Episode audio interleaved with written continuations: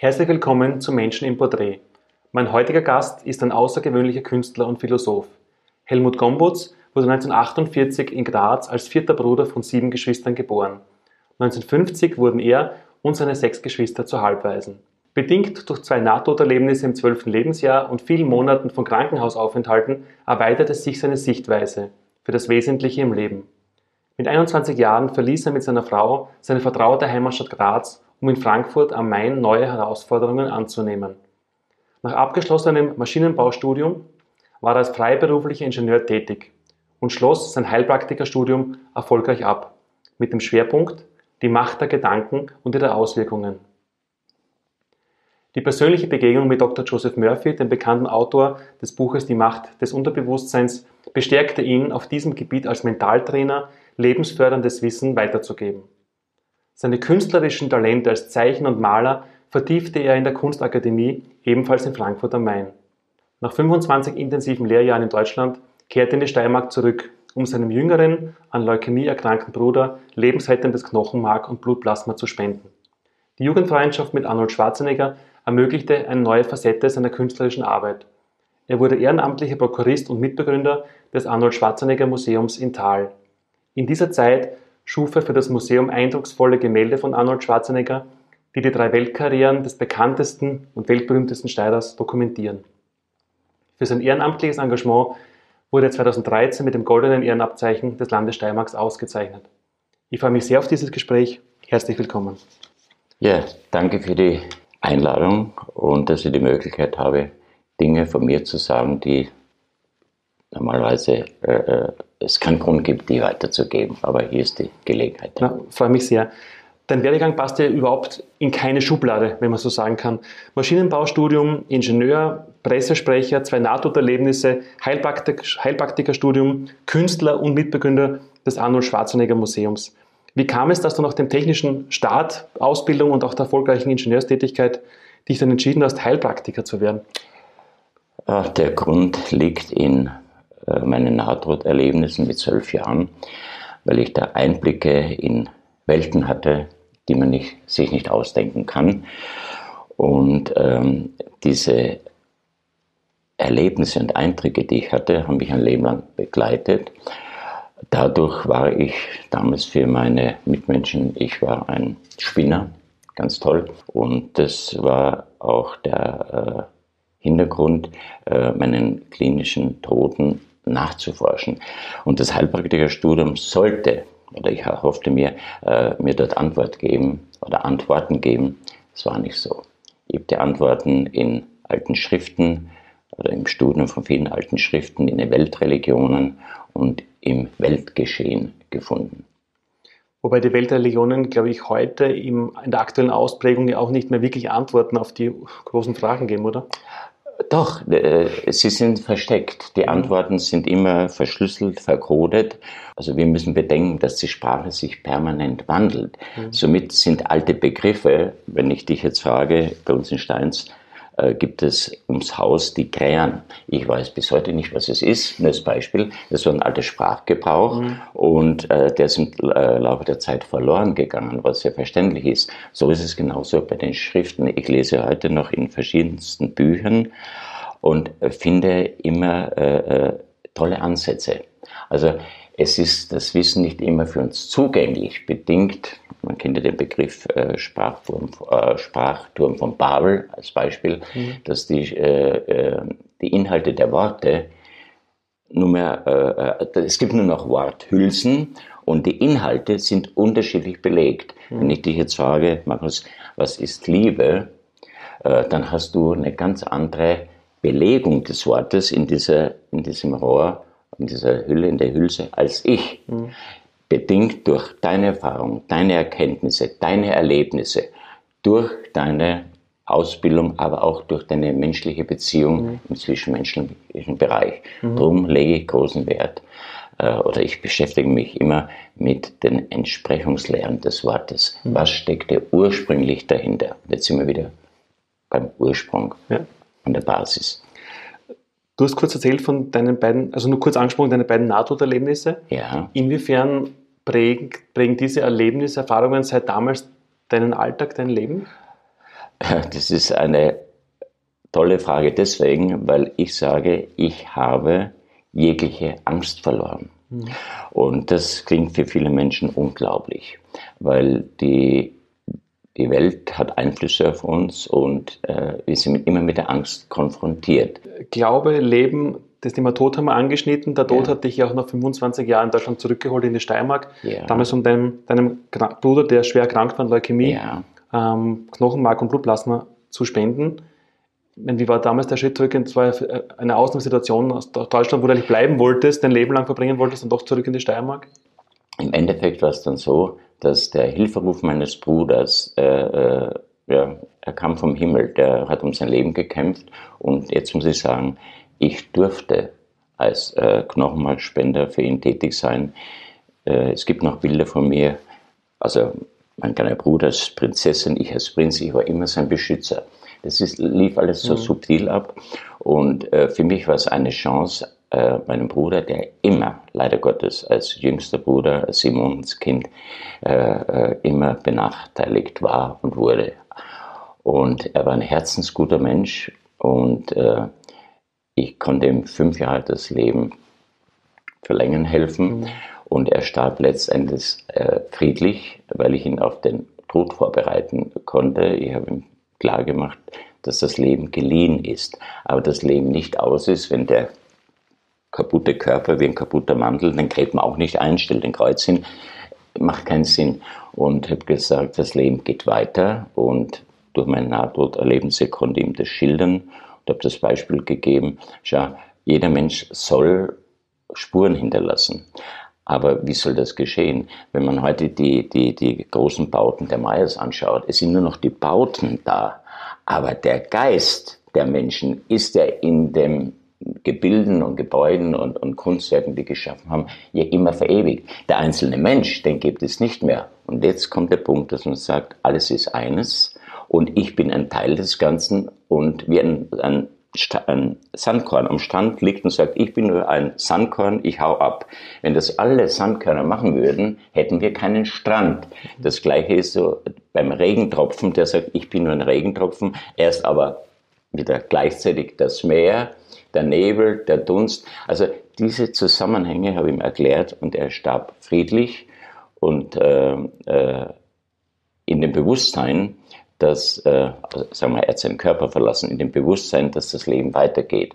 Und mir ist gesagt worden, ja, ich hätte, äh, äh, wie nennt sich das, äh, Sterbehilfe geleistet. Da habe ich gesagt, nein, ich habe Lebenshilfe insofern geleistet, dass ich meinem Bruder und anderen Menschen äh, das Leben am Glauben zurückgegeben habe.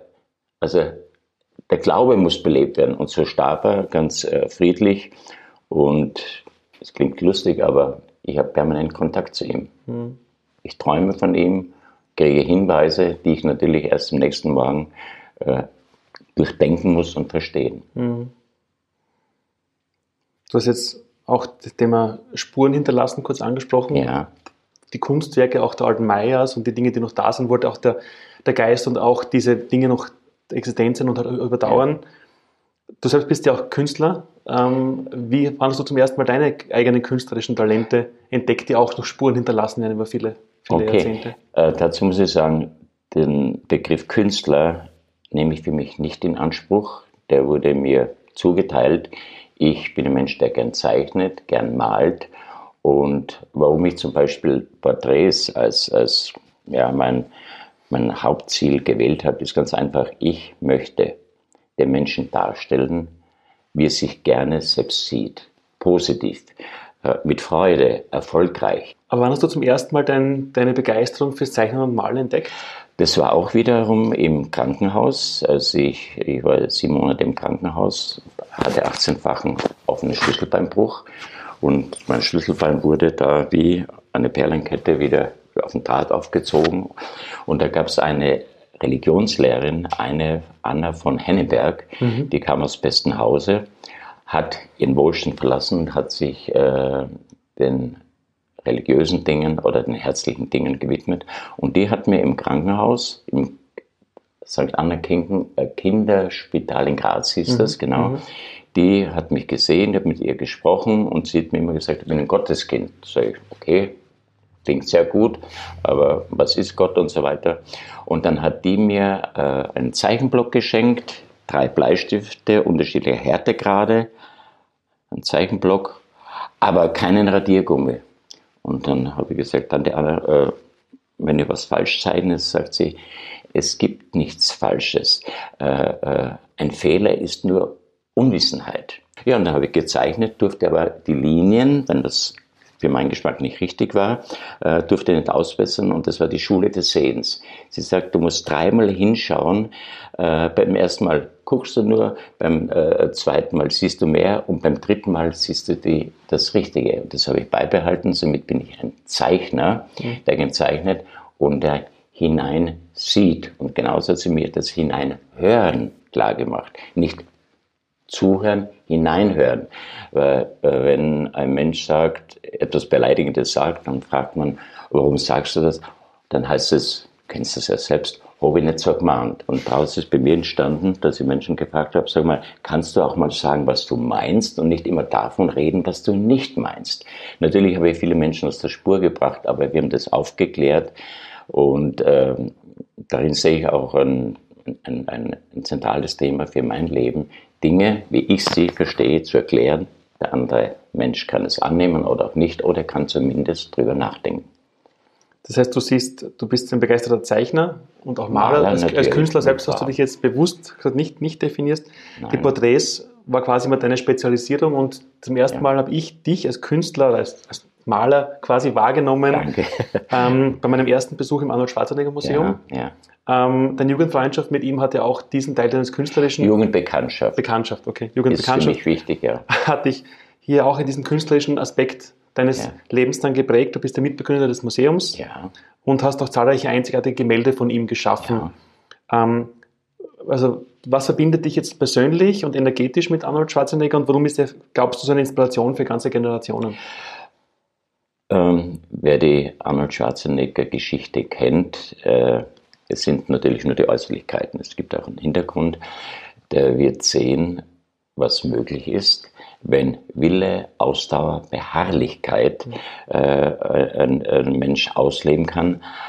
Und jetzt im Hintergrund steht aber immer noch, stehen immer noch Menschen, die Interesse an diesen Menschen haben, ihn fördern, mhm indem sie ihn fordern und natürlich selbst ihren Anteil wieder rausholen. Mhm. Das heißt, der Arnold ist ein Konglomerat aus eigenen Ideen, aber auch aus Wünschen und Vorstellungen von vielen anderen, weil er sich als natürlicher, einfacher Mensch dazu äh, äh, geeignet gezeigt hat, Dinge zu vermitteln. In Amerika Fuß zu fassen, ich habe es als, als Österreicher in Deutschland erlebt, es ist nicht so einfach. Mhm. Äh, aber Arnold hat sehr viel mit dem Herzen gesprochen. Das haben die Menschen gespürt. Er war authentisch, mhm. war ehrlich und hat äh, ja, sein Herz immer auf den Lippen getragen. Mhm. Gibt es dafür viele Beispiele. Und ihn zu porträtieren oder zu malen hat sich ergeben, wir haben das, Peter Url und ich haben das Museum aufgebaut und wir hatten nichts von Arnold. Mhm. Jetzt hatte ich ihn 19 75, 76 begonnen, äh, den Arnold Schwarzenegger als kronenden Barbar zu malen. Habe ich nie fertig gemacht, fertig gemalt. Und dann habe ich das zuerst fertig gemacht. Das war unser erstes Bild, das im Museum hing. Und dann äh, habe ich gesagt, das äh, ist eigentlich ein, eine kleine Sequenz von Arnold. Das ist nicht er. Mhm. Und dann habe ich gesagt, ich möchte jetzt äh, Arnolds Leben man kann auch Karriere sagen, vom Bodybuilder zum Schauspieler zu, bis zum Gouverneur äh, darstellen, damit die Menschen sehen, da sitzt ein Gouverneur, der hat dafür was getan. Natürlich hat er auch immer Hilfe gehabt. Das sagt er mittlerweile auch ganz ausdrücklich. Er hat viele Menschen gehabt, äh, die ihm geholfen haben. Und das ist die Wahrheit. Mhm. Also allein, wir sind nie allein. Das wir stimmt, brauchen ja. unsere Mitmenschen. wenn man mit dir, wenn man dich länger kennt und ich habe die Ehre, dich länger schon zu kennen und auch in den Gesprächen merkt man, dass für dich Sprache und Worte was ganz Besonderes sind, wie du auch mit im Gespräch mit Worten, mit Sprache umgehst. Du hast ja auch zahlreiche Gedichte und auch deine Gedanken schon niedergeschrieben. Ja. Zwei Begriffe kommen bei dir häufiger vor und du gibst ihm auch einen eigenen, hast eine eigene Sicht auf diese Dinge. Ein Wort ist Liebe zum Beispiel. Ja. Äh, Liebe einfach deswegen. Ähm, den, den, Wissenschaftlern, Ärzten ist das alles bekannt, aber die breite Masse weiß es nicht. Ein, nach der Befruchtung wächst ein Embryo heran und nach 21 Tagen bildet sich bereits das Herz. Das heißt, das Herz schlägt. Das heißt, erst später, wenn das Kind geboren ist, wird es erzogen, wird der Verstand gebildet. Verstand. Mhm. Ja, also schon mal interessant. Aber das Herz schlägt noch immer. Das heißt, das Kind im Mutterbauch wird über die Nabelschnur genährt, mhm. kriegt alle Emotionen von der Mutter, alle Ängste, alle Freuden mit, schon während der Schwangerschaft. Das Kind, das im Bauch heranwächst, äh, äh ich sage immer, äh, äh, schwanger ist für mich ein hässlicher Begriff, das ist wie trächtig. Ich sage immer, die Frau ist gesegneten Leibes. Mhm. Da werde ich als Spinner abgetan, amüsiere mich drüber, weil sie wissen nicht, dass für viele Menschen ein Kind zu bekommen ein Segen ist. Ja. Natürlich ein uneheliches Kind, das nicht erwünscht ist, ist eine Belastung. Okay, und das Herz ist das Erste, was existiert und das schlägt bis zum letzten Augenblick unseres äh, physikalischen Lebens. Also das ist in Wirklichkeit unser, mhm. unser Gehirn. Natürlich ist der das, der Bauch das nächste Hirn, weil wenn ich im Bauch etwas als wohltuend empfinde, ich sehe einen Menschen und ich habe ein gutes Gefühl im Bauch, sagt das Bauchhirn, es ist alles in Ordnung. Der Verstand sagt, er hat lange Haare, schmutzige Fingernägel, äh, den lehne ich ab, weil wir es so gelernt haben. Und ich sehe den Menschen als Gesamtheit und da muss ich sagen, das signalisiert mein Herz. Mhm. Und das Herz hat keine Vorurteile. Das Herz kann sich freuen und kann leiden. Das ist die der Hintergrund für das Herz. Das zweite Wort, das mir bei dir sehr häufig vorgekommen ist, oder beim Lesen deiner Texte, ist eigentlich ja. im Schein den krassen Widerspruch zu Liebe zu stehen, ja. nämlich Luxus. Warum, ist ja. Luxus, warum hat das Wort Luxus für dich so einen Reiz? Äh, Luxus ist, ist ganz äh, etwas Interessantes. Wir sprechen davon, äh, man leistet sich einen gewissen Luxus. Für mich ist der größte Luxus, den ich mir leisten kann, und das möchte ich anderen auch empfehlen zu probieren, der größte Luxus ist selbst zu sein. Ein Luxus ist es.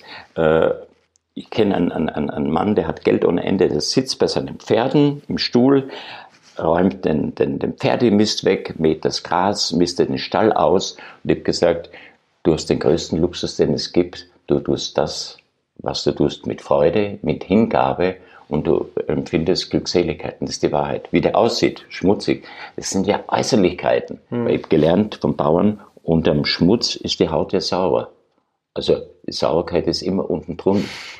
Wie die Sonne auch in der Wolken immer scheint. Also die Sonne ist immer da. Ja. Also Luxus, wenn ich versuche herauszuhören, ist im Endeffekt ähm, Einfachheit, man selbst zu sein. Ja und einfach Freude an, an den Dingen zu, zu empfinden. Du machst das daher genauso. Du verwirklichst dich ja auch selbst. Allein mit diesen Interviews mhm. gibst du den Menschen so viele Möglichkeiten, andere Meinungen zu hören, Erfahrungen, Erkenntnisse äh, mitzuteilen, dass, dass es wieder hoffentlich einige gibt, die über gewisse Dinge nachdenken. Du hast jetzt so viele Botschaften, ähm, Dinge schon erzählt aus deinem Leben, viele Eindrücke, Dinge, die dir ja. wichtig sind wenn man so, wenn viele junge, also jeder junge Mensch sucht heute nach Erfolg, nach seiner eigenen Definition, nach Erfüllung, ja. möchte quasi sein Leben erfolgreich gestalten. Was, wird, was ist deine wichtigste Botschaft jetzt für junge Menschen, die ihren persönlichen Weg zu Erfolg und Erfüllung suchen? Der Begriff Erfolg, das Substantiv, kommt ja von Erfolgen. Mhm. Erfolgen heißt tun. T-U-N. Tag und Nacht. Nacht. Also das sind ja bekannte Dinge. Äh, und Erfolg ist ja auch immer subjektiv mich hat jemand mal, äh, äh, mich wollte jemand loben, hat gesagt, Helmut, du hast eine Riesenkarriere gemacht. Und da habe ich gesagt, nee, ich habe keine Karriere gemacht, weil Karriere, wie man es versteht, die Umwelt zeigt es uns, ist Karies für die Seele. Da war ich ganz erschrocken. Sage ich, du musst mit der Sache zufrieden sein und deine unmittelbaren Nachbarn und dann strahlst du das aus.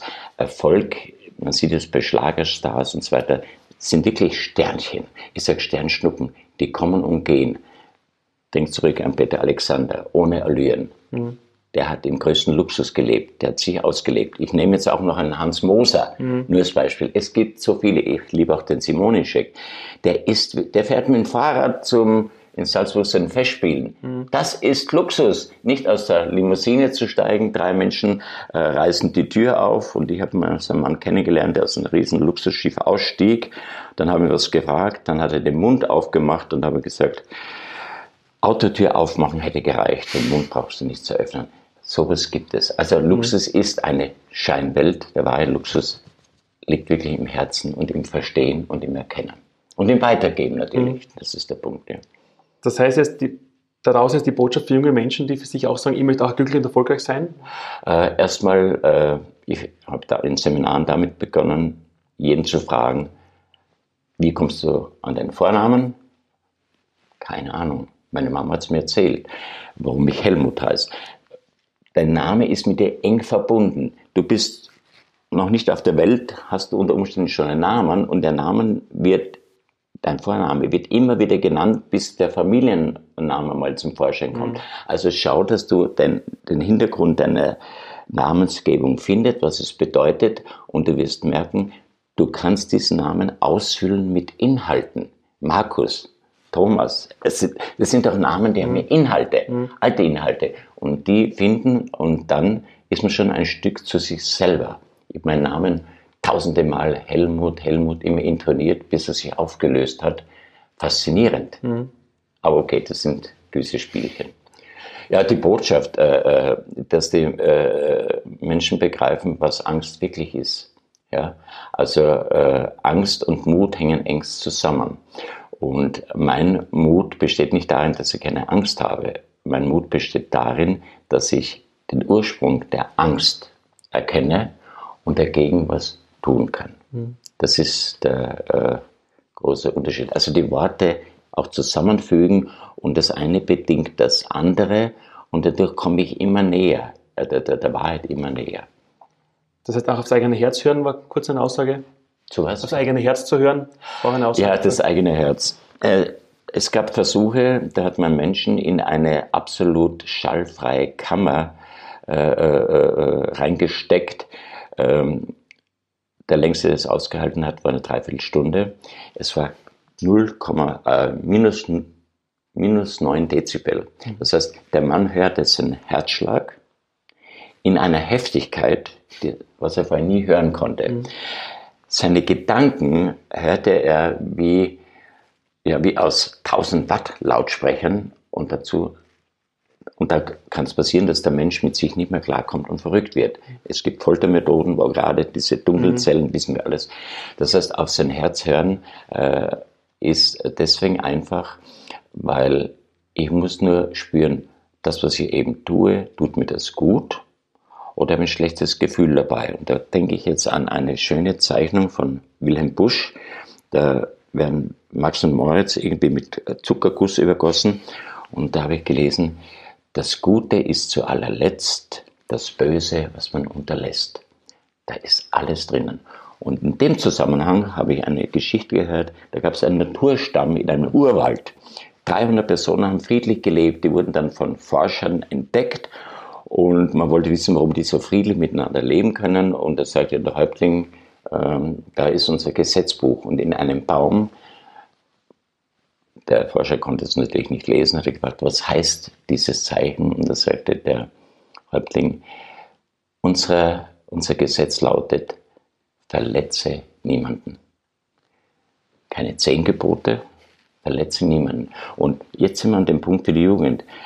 Lass den anderen anders sein, freudig am anders sein. Er kann dir ja dadurch was geben, er kann dir was vermitteln. Jetzt haben wir viel über dich gesprochen, deine Arbeit, über, ja. über deine auch Kunst. Ich nenne es Kunst, ich bin begeistert von deinen Werken. Ähm, dein, dein Lebens, also deinen Lebenslauf, was da alles bewegt hat und auch deine, deinen Einsatz für, für andere und auch für deinen Bruder. Wenn in 100 Jahren ein junger Mensch fragt, wer war Helmut Gombotz, was zeichnet ihn aus? Was würdest du ihm antworten? was zeichnet den Helmut aus? Da muss ich sagen, was hat Helmut erfüllt? Ist mhm. vielleicht besser. Äh, er war Mitmensch. Er hat die Herzen anderer verstanden, auch teilweise geöffnet.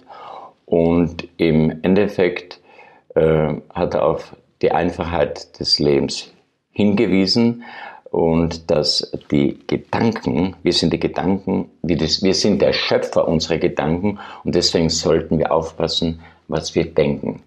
Weil, stell dir vor, jeder Gedanke, den wir haben, würde sich manifestieren. Das wäre schrecklich. Mhm. Deswegen denke, was du sagst, fühle, was du sagst. Lieber Helmut, danke dir fürs Gespräch. Ich danke auch.